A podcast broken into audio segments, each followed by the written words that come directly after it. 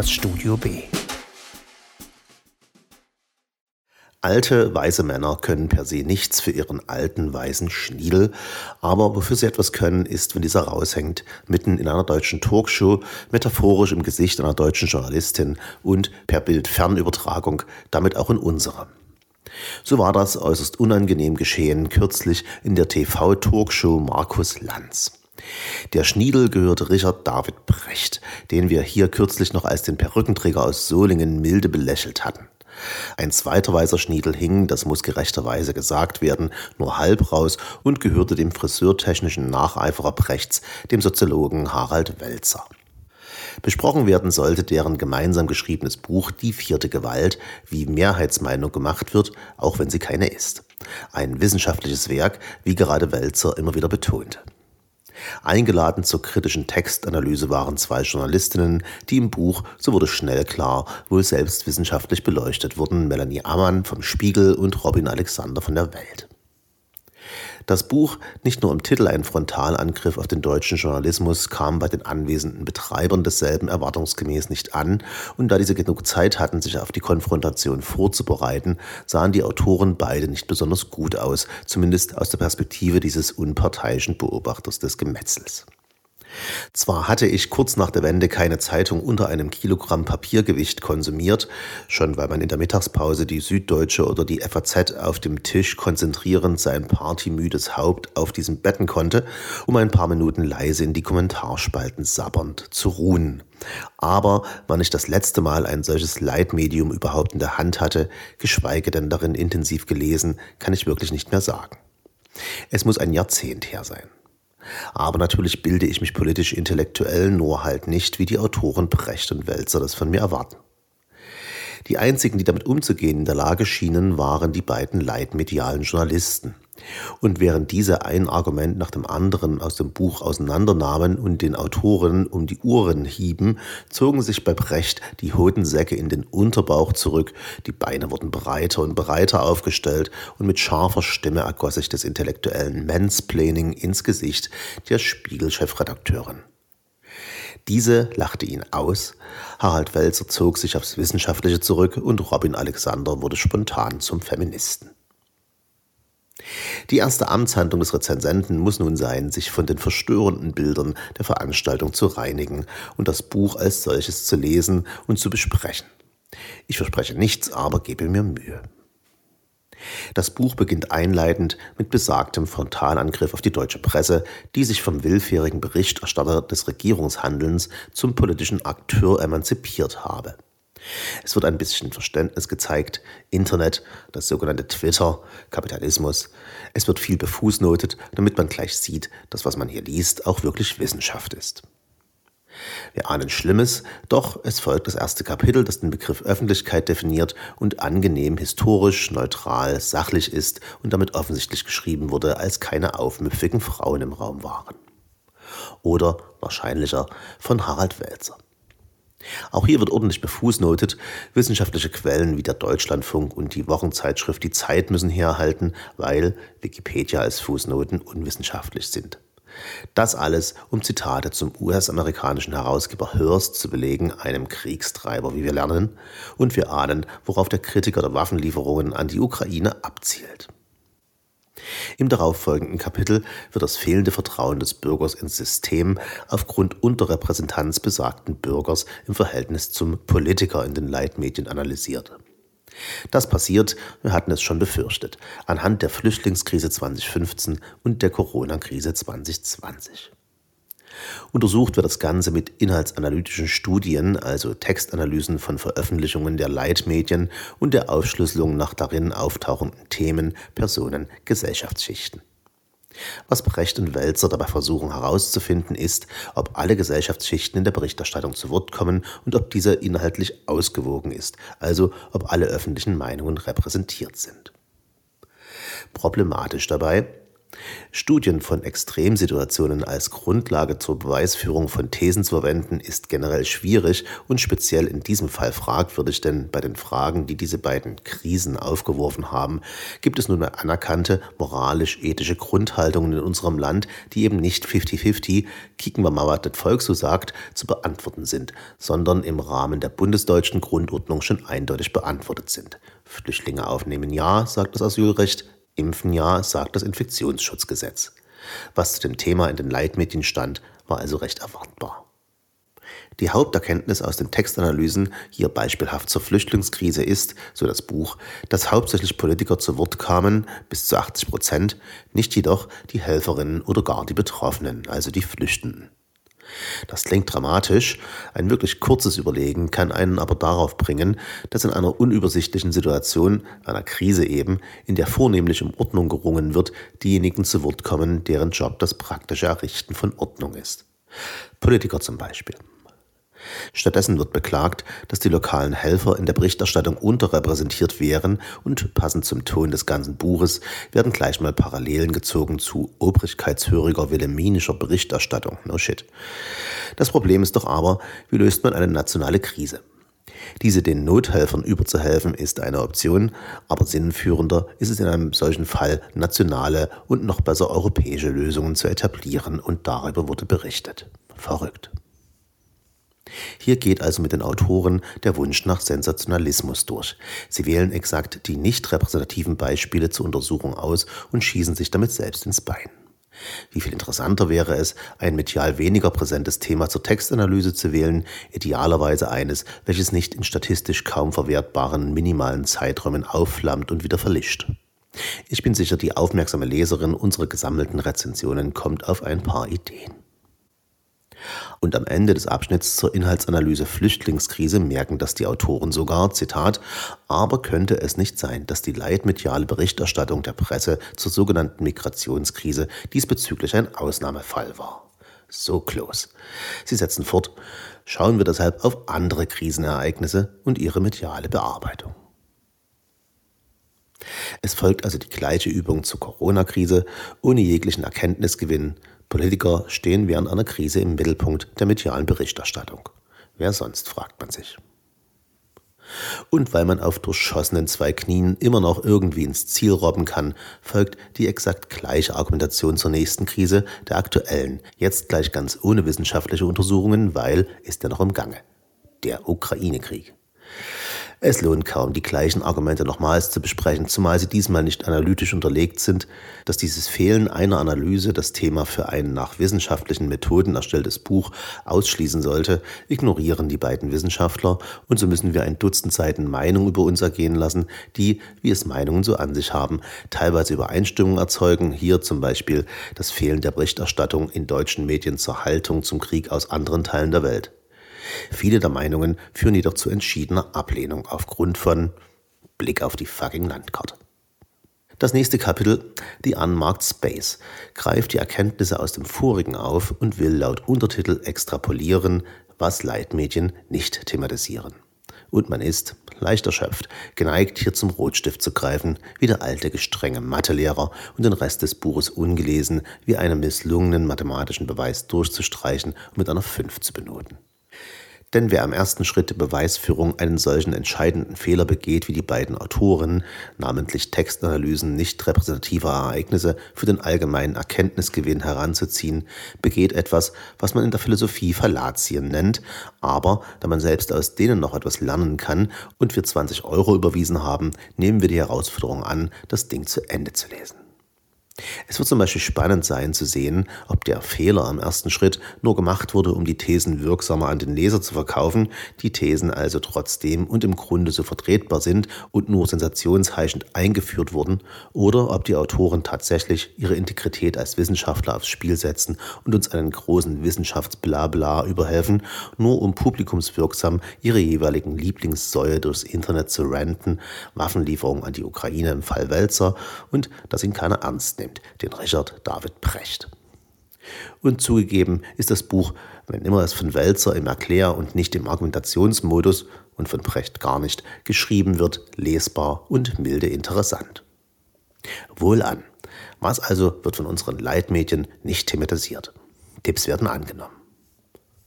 Zunächst setzt sich ein Pattern fort.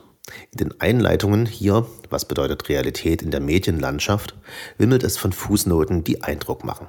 In den anschließenden Behauptungen, die die Grundlagen für den Beweis der eigenen Thesen legen sollen, fehlen sie plötzlich.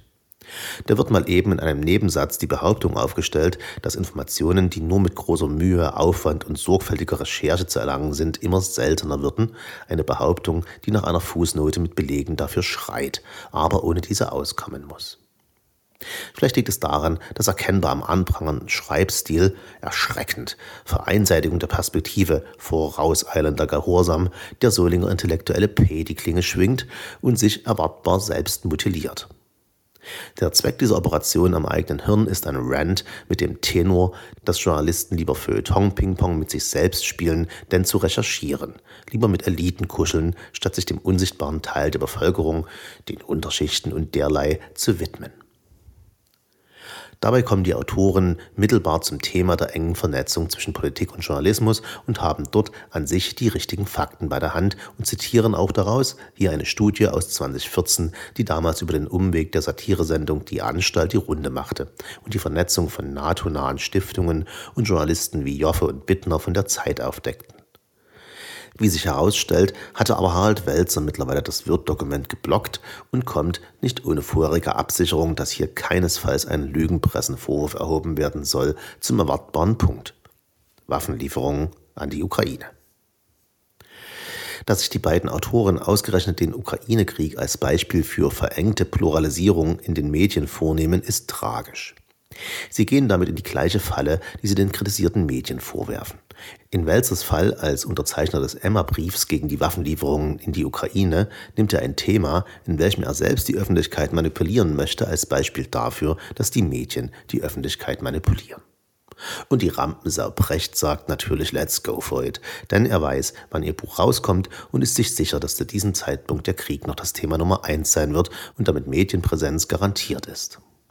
Das ist tragisch, denn die Vorwürfe der Verengung der medialen Informationsvermittlung sind es wert, dass man ihnen auf den Grund geht, aber mal abgesehen vom Holocaust ist jedes Thema geeigneter, das zu diskutieren, als ein Krieg, in dem der Angreifer und Verteidiger auf einer fucking Landkarte zu erkennen sind.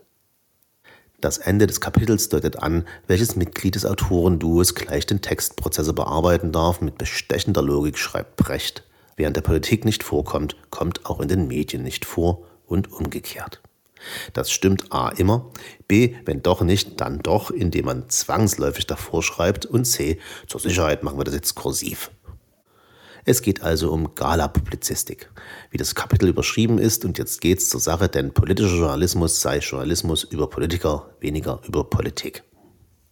Es riecht nach Futterneid und Brusttrommelei und es wird im ersten Absatz klar, wer der andere Gorilla sein soll, Robin Alexander, Chefredakteur der Welt. Jemand, der so prototypisch wie ein CDU-Wähler aussieht, dass ihm CDU-Politiker wohl immer alles erzählen müssen und der das dann also weitererzählt. Doch wir werden überrascht. Nicht Brecht hat Beef, der bisher so fundiert schreibende Wälzer nimmt sich das Mitglied des FC Schalke 04 Fanclub Königsblau Berlin zur Brust. Und zwar anhand einer Story, in der Robin Alexander Informationen aus einer CDU-CSU-Fraktionssitzung zuerst auf Twitter veröffentlichte, statt am nächsten Tag in der Welt. Das sei ein Skandal unjournalistisch und ein Beispiel für das Grundübel, weil man in Realtime in die Fraktionssitzung zurückfunke, statt hinterher darüber zu berichten und damit Politik beeinflusse. Man dankt als Leser Harald Welzer leise dafür, dass es nicht darum ging, dass er den Alexander nicht leiden kann, okay, wissen wir nicht, sondern dass er Twitter nicht leiden kann. Das wissen wir genau, weil Harald Welzer kein Twitter-Profil hat. Vielleicht hat er Twitter auch einfach nicht verstanden. Brecht übernimmt schnell wieder. Schließlich hat er sich die Überschrift des Kapitels ausgedacht. Es folgen freie Assoziationsketten in bildreicher Sprache zum Thema Medien und Politik, die komplett frei von Begründung und komplett zustimmungsfähig sind. Politik wird unipolarer, Politiker unschärfer, Medien lauter. Das Ganze unterlegt mit altbekannten und richtigen Beispielen aus der Zeit der 90er und Nuller Jahre, wie die Rot-Grünen das gemacht haben, was auch die Schwarz-Gelben gemacht hätten, Kampfeinsätze in Jugoslawien, Dosenpfand und Hartz IV. Kanzlerduelle seien US Cosplay, polarisierte Wahlkämpfe bringen Einschaltquoten und die bringen Geld, wobei auch hier wieder die Fußnoten mit den Belegen fehlen. Angesichts des Autors wohl aus Faulheit, denn wegen fehlender Zahlen, die aber in Deutschland vielleicht nicht ganz so aussagekräftig wären wie die in den USA, was zum Beispiel die Profite von Spiegel oder RTL in Wahlkampfjahren versus dazwischen betrifft. Aber es wäre interessant gewesen, das zu vergleichen. Nichts von dem tut weh, nichts von dem macht uns schlauer, aber Brecht liest gern Brecht und da müssen wir jetzt alle durch. Was schade ist, weil sich aus diesen Plattitüden und bekannten Weisheiten etwas entwickeln lässt. Dazu muss man natürlich seine Metaphernsucht im Griff haben und vielleicht nicht nur Beispiele aufzählen, die wir alle auch so im TV sehen und die uns alle genauso aufregen, wie zum Beispiel das aufs Wort vorhersagbare Frage- und Antwortspiel zwischen Journalisten und Parteivorsitzenden an Wahlabenden. Das sollte schon mehr kommen, also besser zurück zu Wälzer. Aber fuck, shit. Der hatte 2012 im Fernsehen den TV-Psychologen gegeben und war damals mit einer psychologischen Fernanalyse des amtierenden Bundespräsidenten Christian Wulff zum Medienschaffenden geworden. Autsch. Das muss natürlich proaktiv erwähnt werden, und zwar mit dem wirklich grandiosen Humble Brag, dass man nicht wissen könne, ob Welzer damals zum Rücktritt des Bundespräsidenten beigetragen habe.